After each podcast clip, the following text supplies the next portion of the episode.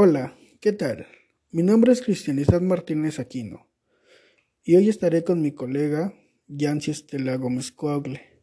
Estudiamos la licenciatura en fisioterapia en la Universidad Benito Juárez. Hoy les hablaremos acerca del tema de los ejercicios de Burger Allen, en su objetivo, en qué consisten y sus tres fases. Comencemos. Los ejercicios de Burger Allen consisten en la realización de una serie de movimientos muy sencillos, cuyo objetivo es favorecer el correcto, del flujo, el correcto flujo sanguíneo en las arterias, en las venas y en las extremidades inferiores. La sensación de las piernas cansadas, tanto como el, el hormigueo y los edemas, son algunas de las dolencias relacionadas con la circulación periférica, que, con mayor frecuencia afectan a las personas mayores. Estos ejercicios van a proporcionar un importante alivio sobre los, sobre los mismos.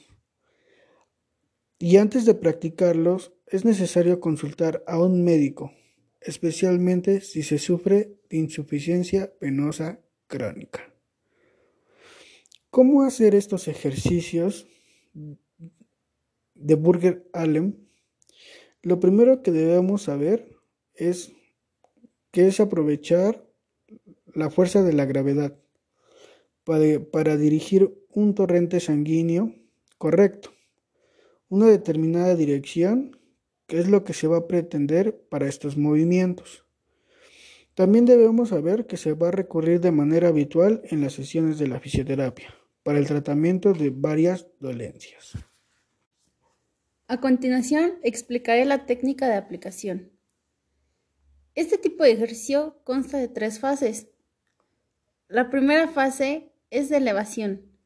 En esta primera fase, el paciente se encuentra en decúbito supino, es decir, acostado boca arriba, con los miembros inferiores flexionados por la cadera, en un ángulo de 60 a 80 grados aproximadamente.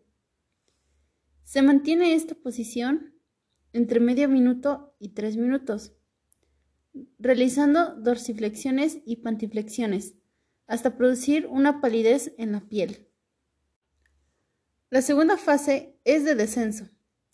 En la segunda fase, el paciente se encuentra en sedestación con los pies colgados sobre la camilla y va a realizar circunducciones de ambos tobillos por espacio de 2 a 5 minutos hasta conseguir una hiperemia, que se va a producir por la llegada masiva de sangre a la zona, luego del palidecimiento anterior. La tercera fase es la fase de reposo, en esta última fase, el paciente se coloca en decúbito supino y realiza dorsiflexiones y pantiflexiones de tobillo por un tiempo de 3 a 5 minutos. Aunque debemos de tomar en cuenta que existen contraindicaciones ante estos ejercicios de Burger Allen. Y a continuación diré tres contraindicaciones. Número 1. La gangrena. Número 2. La trombosis reciente o extensa. Número 3. Cuando los ejercicios causan mucho dolor al paciente. Si los ejercicios causan dolor al paciente, es mejor evitar de seguir realizando el ejercicio.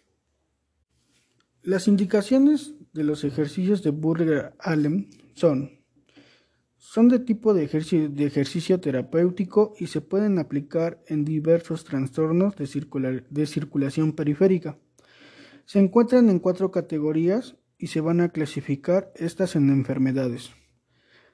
Las categorías que se van a indicar los ejercicios de Burger Allen son en trastornos arteriales, en trastornos venosos, en trastornos arteriovenosos y trastornos linfáticos. Empecemos con los trastornos arteriales. La embolia, la trombosis, el trauma agudo, la arteriosclerosis, el síndrome de Renault y, los espasmo, y, el espasmo arterial. En los trastornos venosos va a haber en los mismos que son las venas varicosas, la feblotrombosis, la tromboflebitis. En los trastornos arteriovenosos está la tromboangetitis obliterante, fítulas arteriovenosas y espasmo arterial asociado con la tromboflebitis. En los trastornos linfáticos está el linfidema y los linfoangitis. Y para finalizar, recomendamos que para la primera fase del ejercicio sea la utilización de una pelota, para así obtener una correcta elevación de los miembros inferiores. Para que se tome en cuenta que debe ser de 60 a 80 grados la elevación. Bueno, y esto sería todo. Gracias por su atención. Nos vemos en el siguiente episodio de los fisios. Adiós.